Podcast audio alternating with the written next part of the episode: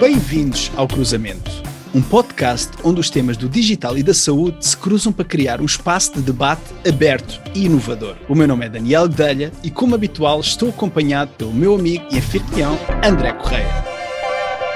Olá e bem-vindos. Hoje temos o prazer de estar virtualmente acompanhados por Marco Bego. Olá, Marco. É para nós um enorme prazer recebê-lo no podcast Cruzamento. Muito obrigado pela sua disponibilidade e começamos com a nossa habitual pergunta. Para quem nos ouve, em 30 segundos, quem é o Marco Bego? Olá, André.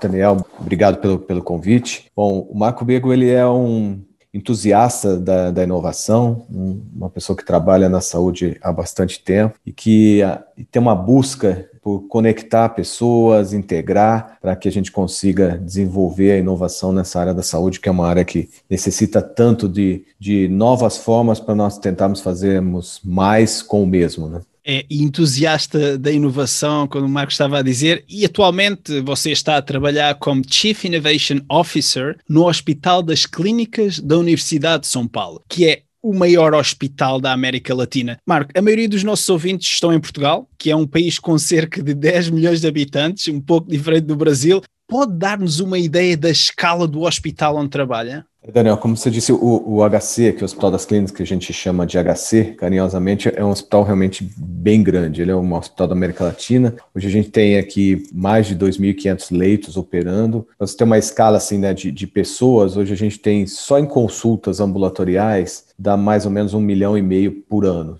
É, a gente também tem uma parte grande de, de estrutura de de ensino né, agregada, que nós somos ligados à Universidade de São Paulo, então nós temos aqui mais de 2 mil residentes. É, o HC e a Universidade de São Paulo, ela provê quase 30% do, do conhecimento né, de publicações nessa área de saúde no Brasil. Só HC é, mais, é quase 10%. São 19 mil pessoas trabalhando aqui, e a gente tem oito institutos congregados né, nesse complexo que fica aqui na cidade de São Paulo. É, e ele é, ligado, é um hospital público ligado ao governo do estado de São Paulo e também é ligado à universidade, que também é uma universidade pública, que é a USP. Né? E o, o, Inova HC é um hub de empreendedorismo também e de inovação, onde as empresas podem, se percebemos bem, atuar no desenvolvimento de projetos para o setor da saúde. Marco, uh, pode-nos dar alguns exemplos concretos de projetos que já estejam concluídos ou que estejam a ser concluídos no Inova HC?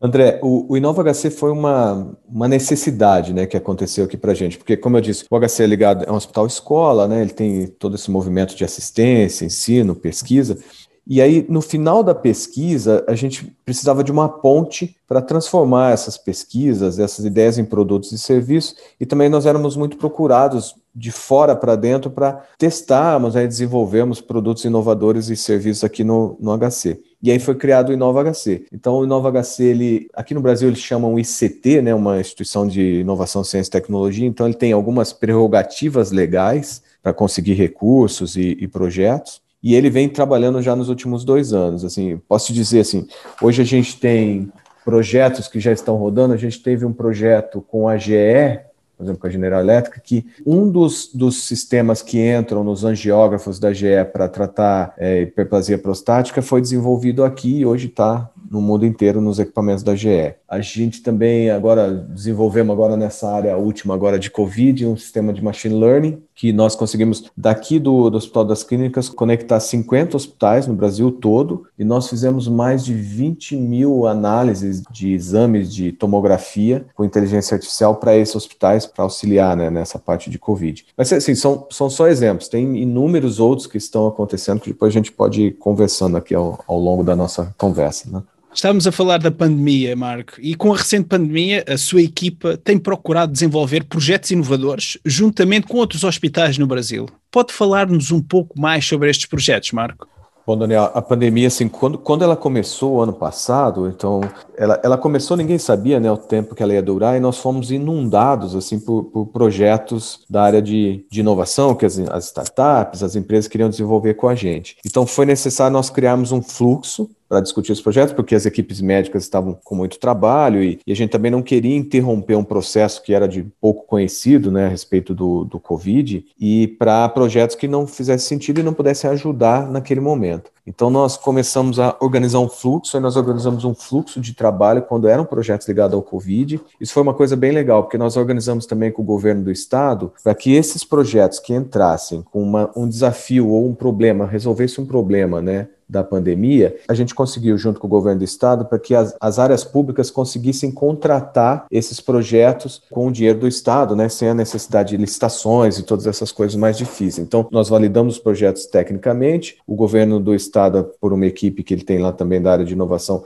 valida se a empresa, né, como a empresa está conectada, se ela está apta, tudo isso. E aí nós conseguimos. E hoje, para você ter uma ideia, nós temos aqui dentro, só dentro do HC, nós temos 17 startups trabalhando em projetos ligados à área do Covid e mais projetos integrados com outros hospitais. Então, tem projetos desde distanciamento, assim, então digitalização de áreas, até aqueles projetos de, de videoconferência, né, para conversar com os familiares em casa, projetos mais simples como esse, até projeto de um, por exemplo, mais sofisticados, como um robô que retira o lixo de dentro das UTIs, para a gente não precisar que o pessoal de limpeza entre dentro de uma UTI Covid. Né? Então a gente conseguiu organizar esse processo nessa área, nesse momento da, do, da pandemia. E numa das nossas conversas anteriores, o, o Marco referiu de forma muito interessante: tem mais telemóveis do que pessoas no Brasil. Eh, como é que vocês têm procurado alavancar esta característica no trabalho que desenvolvem? É, André, assim, o brasileiro adora. Aqui no Brasil não é telemóvel, né? O pessoal chama de celular. O brasileiro adora celular. Então hoje nós temos muito mais celulares do que pessoas. E eu, eu peguei até uma pesquisa do, do início desse ano, se eu não me engano, da da própria FGV aqui da Fundação Getúlio Vargas, que hoje a gente já tem 1.6 smartphones por pessoas no Brasil. Então é muita gente usando né, tecnologia de smartphone e na, na, no público adulto, assim, tem mais de 90% tem smartphone. Então é um, é um poder importante né, de comunicação e de troca. E aí isso tem nos ajudado muito nessa parte de, de, da saúde digital. Então todas as tecnologias que nós temos desenvolvidas nessa área de digital é para ser usada né, no, no smartphone, no, no, telefone celular ou no telemóvel, como você disse. E isso tem nos ajudado bastante a, fazer, a, usar esse canal para chegar na população mesmo quando ela está agora em, nessa parte de distanciamento social, então ela está impedida às vezes de circular, mas nós conseguimos retomar a assistência usando a parte de, de, de digital, né? E aí é, é, onde nós estamos colocando assim muitas fichas, porque a telesaúde, né, a telemedicina, ela não era regulada no Brasil e com a pandemia ela está regulada provisoriamente, mas ela deve ficar definitiva, então isso deve ser um mercado importante na saúde que tem um, uma possibilidade gigante em função de, da quantidade de acesso à, à rede celular no Brasil é relativamente boa. Então é, é um, é um local para se olhar com bastante atenção. Estamos também aqui, naturalmente, Marco, a falar uh, de questões relacionadas com a cibersegurança, que é muito importante quando se trabalha com tantos dados, sobretudo na área da saúde. Como é que encaram, Marco, este desafio da cibersegurança? É, é o outro lado, né, Daniel, quando a gente entra nessa conversa de digital, né? Então, é, prover serviço, é cada vez você está mais conectado com o cidadão e com empresas, só que cada conexão dessas se abrem portas, né, que até no passado não eram abertas, e hoje a gente tem um, um problema gigante aqui de cibersegurança. Para você ter uma ideia, aqui só na, nas redes do Hospital das Clínicas, nós recebemos mais de 10 mil ataques por dia, tanto de hackers tentando derrubar o site, quanto tentando acessar dados de todas as maneiras. E, e cada um desses ataques acabam gerando novas ações né, de, de segurança, e, essa, e esse tipo de, de ação impede, às vezes, você de ter um canal com mais informações para o paciente ou para o acompanhante, porque às vezes você tem que limitar em função da segurança. Então, é um investimento pesado em, em cybersecurity, mas, e ele vai caminhar junto com essa área digital, porque são muitos dados sensíveis, então a gente realmente precisa garantir que esses dados não, não cheguem né, na mão de pessoas que não são as que têm que ter acesso a eles. Né? Portugal e o Brasil uh, partilham de várias características, nomeadamente a língua. O Marco tem estado em contacto com alguns membros do ecossistema da saúde português, nomeadamente no que respeita a temas do digital. Como tem sido essa jornada para si, Marco? É fácil fazer esta ponte com Portugal? André, assim, fácil não é, né? Posso falar pelo, pelo lado do Brasil. O Brasil é um país que tem parte legais, essas coisas, né? O, a, o Portugal está na Europa. Porém, eu, na minha opinião, eu acho que talvez Portugal deve ser o, um dos melhores parceiros nessa área, porque, como você falou, a língua portuguesa, ela é utilizada aqui na América Latina, por exemplo, é só no Brasil. Então é mais fácil me conectar com Portugal do que eu me conectar com os vizinhos aqui que falam espanhol. E a gente precisa usar mais, né? Até eu tenho conversado com o professor Fausto Pinto, até que fez outro podcast aí com vocês. O professor Fausto está organizando né, as faculdades de língua portuguesa e eu acho, assim, na minha opinião, que nós temos que organizar essa inovação na saúde, essa inovação de health techs, em, usando a língua portuguesa, porque o Brasil é um mercado gigante, Portugal é a porta de entrada, teoricamente, para essas ações para a Europa. Então, nós nos conectarmos, acho que seria é como que uma obrigação Brasil e Portugal Portugal discutir essas coisas para tentarmos nos ajudar. E, e, aqui tem um mercado importante né, para as startups de Portugal, para a área de inovação de Portugal, porque o Brasil tem um, né, uma população bem grande em muitas áreas. Então, não é fácil, mas é, é uma das metas minha e do, do nosso projeto aqui é de conectar Brasil com, com Portugal. E ainda nesta, nesta questão, Marco, como é que, quais é que seriam as sugestões também? Temos um público português a ouvir-nos do outro lado para, para que essas pontes se alargassem. O que é que o Marco sugeria? O que é que acha que está também um pouco a faltar do lado de Portugal para haver uma maior receptividade? Daniel, assim, acho que situações como essas, né, que nós estamos fazendo aqui no podcast, que é trocar informações, acho que precisaríamos fazer mais isso, então, discutirmos realmente para entender, nos entendermos, né, vocês entenderem, o pessoal de Portugal entender o Brasil e vice-versa, e, e também acho que nós precisamos conectar aí as partes da inovação, né, então, as universidades, como eu citei, tentarmos que o governo também tenha projetos que possam nos unir, e aí nós aqui, como a, a sociedade organizada, empresas e startups, startups e pessoas que desenvolvem nessa área de inovação é que quem devemos fazer essa conexão. Então, eu acho que são as pessoas certas que precisam se conectar para começar a desenvolver. E, na minha modesta opinião, o, o primeiro passo, ou o passo que pode acelerar isso, é começarmos a trocar informação em alto nível, então desenvolvermos projetos conjuntos de, de dar para o investidor e para o empreendedor informações de pronto, né? Antes dele precisar. Quando ele decide fazer o movimento, ele já está acompanhado né, das informações que ele precisa para essa movimentação entre os dois países. Né?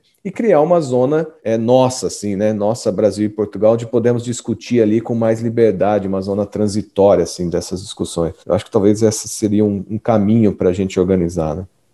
Excelente, Marco. Exatamente o cruzamento deste podcast, uma das grandes intenções é exatamente como o Marco diz, fazer esta ponte.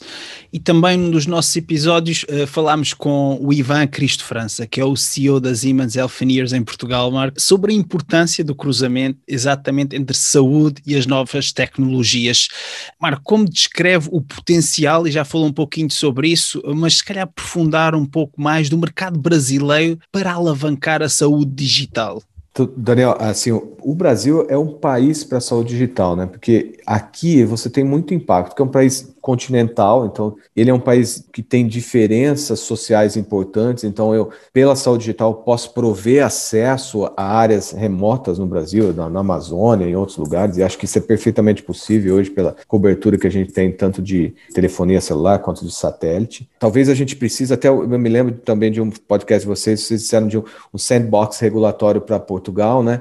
E aqui a gente também está tentando um sandbox regulatório para o Brasil. O ideal seríamos nós também conversarmos para isso, porque esse é um caminho de estruturar. Então, imagina a empresa desenvolvendo junto ou separado em Portugal e no Brasil, mas sabendo como ela faz para transformar isso num produto para o Brasil ou para Portugal, isso ajudaria demais. E, e o Brasil, por, por, ter essas dimensões, essa quantidade populacional, Muitas vezes a startup ela foca bastante no mercado interno porque ele é muito grande. Então, a ajuda de uma startup de fora, por exemplo, de, de Portugal, trazendo tecnologia e, e, essa troca, pode ajudar também a alavancar esse mercado interno primeiro. Então, imagine, se você só alavancar o mercado em língua portuguesa interno, você já tem um mercado de 200 milhões de pessoas, né? Com um PIB importante. Então, isso acho que nós precisamos realmente investir nessa, nessa troca, né? E saúde no Brasil é 12%, 12 do PIB. Então, é um, é um mercado importante importante para a economia brasileira. E de facto o conceito de sandboxing e de hubs foi, foi abordado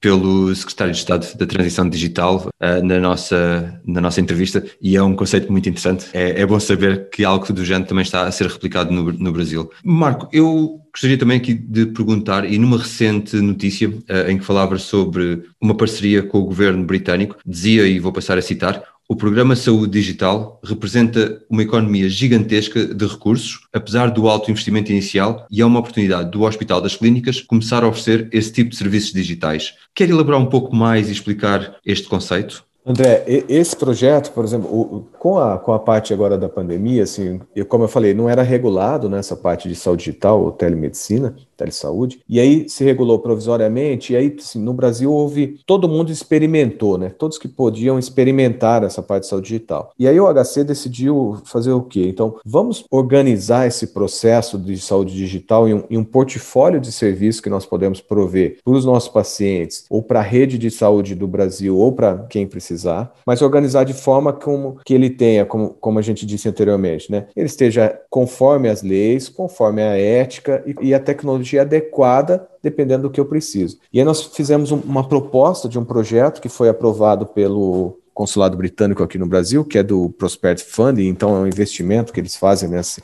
em países que têm sistemas de saúde baseados no sistema britânico. Então, o SUS aqui no Brasil ele foi criado com muita referência no sistema britânico. E eles são nossos parceiros, em conjunto com a McKinsey, que é a consultoria, para desenvolver esse projeto. Então, hoje nós temos 20 iniciativas do projeto digital, que aí vai desde coisas mais sofisticadas, como é, inteligência artificial para análise de imagem ou para predição de qual exame melhor, a parte de telemonitoramento em IoT, tem alguns pilotos a gente funcionando nisso e, e alguns até já testando iniciando o teste em 5G, até coisas mais singelas. Então, como é, o, o, paciente recebe melhor a informação, a parte de teleconsulta, que é uma coisa já mais comum. E aí nós criamos esse, esse arcabouço de projeto. Hoje nós temos 10 metas, metas bem desafiadoras. Por exemplo, eu falei daquele 1 milhão e meio de consultas ambulatoriais por ano. Nossa meta é que até o final do ano que vem a gente tenha 40% dessas consultas de forma digital. E aí eu tenho mais uma lista. Esse é um projeto de três anos, mas é um projeto que quer prover essa tecnologia de forma adequada para o Brasil. E a ideia é que nós trazemos toda essa parte de inovação para ir conectando esse projeto para testa no HC e transfere né, para a rede de saúde no Brasil, tanto pública quanto privada. Marquinhos, de uma forma geral, falou do governo. Qual tem sido o papel do governo em todo esse processo de inovação e em todo o processo do Hospital das Clínicas? O governo do Brasil ele tem, um, ele tem alguns projetos nessa área de inovação, então o Ministério da Ciência e Tecnologia, que é do governo federal, e a Secretaria de Desenvolvimento Econômico aqui de São Paulo, eles têm áreas de inovação que são bem atuantes. É, como eu disse, o HC ele é um ICT, e quando você é um ICT no Brasil, você tem acesso a algumas. As empresas podem investir em inovação aqui com o HC usando benefícios fiscais, então isso ajuda bastante você desenvolver inovação, então o governo ajuda nisso. O governo tem alguns planos, então o Plano Brasil de IoT, que é um plano que você analisa qual é o impacto de internet das coisas no Brasil, especificamente tem uma área só de saúde, e o Hospital das Clínicas é um hospital público, né? Então nós realmente temos a intenção de conectar o governo com a universidade que somos e com a, a sociedade de forma geral. E, e nós temos pressionado, assim, né, do bom sentido, ou trabalhado junto, para que o governo comece a criar as regras de inovação, que como você, você disse, André, o sandbox é importante porque hoje, por exemplo, a gente tem um, um programa importante de inteligência artificial na saúde aqui. Só que não, o governo não consegue comprar, porque ele não sabe como comprar inteligência artificial para a saúde. Então, nós estamos trabalhando nesse projeto de prover para o governo como ele deve fazer um processo de aquisição de machine learning ou, ou de inteligência artificial na saúde, para que se crie uma regra para ser utilizada. Então, o governo tem investido, mas a gente sabe, né, em função da pandemia, os recursos estão cada vez mais escassos, estão direcionados para essa área e para a área de assistência social. Né? Ainda nesta senda, Marco, em muitos ecossistemas de saúde, vários países, uh, temos hospitais públicos e, e, privados. Aliás, em Portugal tem existido uma grande discussão, mesmo política, à volta uh, da forma como, como há uma interação entre o público e o privado. Como é que vocês, Marco, olham para este cruzamento, então, entre instituições públicas e privadas? Como é que funciona no Brasil? No Brasil, Daniel, o sistema público ele é bem poderoso, eu diria assim. Hoje, 80% da população ela é atendida no sistema público e 20% na iniciativa privada privada. Né? Aqui no estado de São Paulo, especificamente, isso é um pouco mais dividido, porque a saúde da área privada ela é bem mais poderosa em São Paulo do que no restante do Brasil, em função da, do da própria organização do, do, do, Estado, né, da economia do Estado. Mas, assim, essa é uma discussão que acontece aqui também, então, a gente tem um sistema público aqui de SUS. A saúde privada, ela fica mais na parte terciária, né, nos hospitais, nessa parte mais final, assim, do atendimento da doença. Como seria se nós teríamos que fazer a saúde privada e a saúde pública investir mais na área de prevenção, então, na atenção primária. E já tem algumas iniciativas acontecendo, por exemplo, o nosso projeto de atenção primária, é, o, o Hospital Sírio-Libanês, que é um hospital privado, nos apoia nesse projeto de atenção primária para que nós consigamos que menos pessoas cheguem ao hospital, ou quando elas precisam chegar no hospital, elas cheguem é, numa, num momento adequado. Né? Então, é, esse mercado ainda precisa se unir ou se organizar melhor, mas é, hoje as tentativas, eu diria que elas estão mais ligadas a essa parte da atenção primária, como a iniciativa privada pode nos ajudar na atenção primária para evitar a sobrecarga né, na, na, terciária e na secundária. Marco, e, e, nós neste podcast gostamos muito de trazer exemplos práticos, por isso vou, vou pedir-lhe mais dois exemplos, e dois exemplos concretos de onde, do seu ponto de vista, as áreas do digital e da saúde se cruzam com mais sucesso, e já agora explicar também o porquê dessa sua escolha. Bom, André, assim, exemplos tem bastante. Eu diria assim, um, um, exemplo bem legal que a gente tem trabalhado aqui é uma parte de, de teleassistência, né, uma, uma teleconsultoria para UTIs. Então, por exemplo, o Brasil é um país grande, tem UTIs, e agora na área de Covid foram montadas novas UTIs em vários lugares, mas uma gestão da UTI não é fácil, né, da parte médica, da parte de procedimentos, tudo isso. Então, nós montamos aqui uma área de, de UTI para apoiar as outras UTIs que existem no Brasil. Então, por exemplo, o médico aqui discute protocolo, discute análise das, dos sinais vitais do paciente, e junto com o médico na outra UTI, ou às vezes com uma equipe um pouco menor, numa UTI à distância, eles conseguem manejar o paciente de forma adequada e aumentar né, a, a eficiência daquele local. Então, esse é um, é um projeto importante que você use o digital para uma coisa bem prática mesmo, né, um caminho digital. Eu consigo monitorar os equipamentos de manutenção à vida numa UTI remota, em qualquer lugar do Brasil, e os médicos aqui da UTI do HC, que são UTIs já com bastante experiência, ajudam essas UTIs em outros locais a fazer o melhor tratamento para o paciente. Isso tem funcionado super bem, é um, é um projeto que é Brasil todo, até com apoio do, do governo federal. Outra coisa assim que eu gostaria de, de, frisar, né, seria essa parte de inteligência artificial que a gente tem, tem visto que tem melhorado demais a, a relação, pelo menos é, é uma oportunidade razoável para que nós investirmos nela. Então, desenvolvemos tanto algoritmos, agora a gente desenvolveu, como eu te falei, do, de pneumonia do Covid, então o algoritmo que nós desenvolvemos, ele, ele além de dizer sim ou não, né, a probabilidade de ser Covid, que é uma coisa até mais simples, ele marca a área do pulmão comprometida pela pneumonia do Covid. E aí nós verificamos com os médicos que desenvolveram junto com a gente que quando o sistema marca, ele marca em torno de 10 a 20% a menos do que quando o médico marca, porque o médico faz essa marcação manual e o sistema faz a marcação né, em pixels. E uma diferença de 10 a 20% pode ser uma diferença para o paciente ir para a UTI ou não. Então, em muitos lugares, os médicos estavam usando né, o laudo da inteligência artificial para ajudar ele nessa parte de marcação do parênquima pulmonar afetado para decidir encaminhamento de paciente. Então, você vê o impacto que a tecnologia não traz no, no momento e com, quando você faz ela para o uso adequado.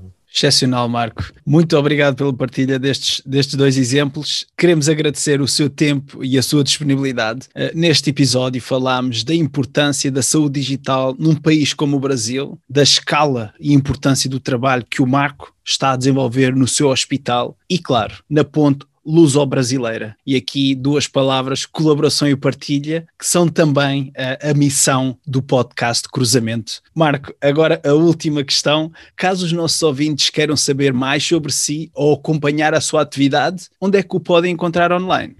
Daniel, primeiro, assim, agradecer você e o André, esse trabalho que vocês têm fazendo, acho que é fundamental. E quando nós começarmos agora essa conexão Brasil-Portugal, talvez vocês estão começando a né, acender esse, esse rastilho de pólvora que pode realmente fazer a coisa acontecer de uma forma mais intensa. Né? Bom, eu, eu, eu tenho meu, meu e-mail aqui, que é marco.bego.hc inova.fm.usp.br, que é o e-mail onde vocês podem me encontrar e trocar informação. O Inova HC também tem, tem o seu site na internet, então é inovahc tudo junto ponto live. Vocês no, nos acham todas as informações sobre o programa estão lá. E eu estou sempre à disposição, estou no LinkedIn também, vocês podem trocar informação comigo e, e, a minha função é essa mesmo, é de conexão, compartilhar e faço votos, André e, e Daniel, que a gente consiga realmente montar um ambiente de colaboração entre luso-brasileiro, aí como você su sugeriu, que eu acho que é fundamental para que nós consigamos realmente unir essa parte de língua portuguesa que é, que é tão importante e que nós temos uma quantidade, uma escala razoável para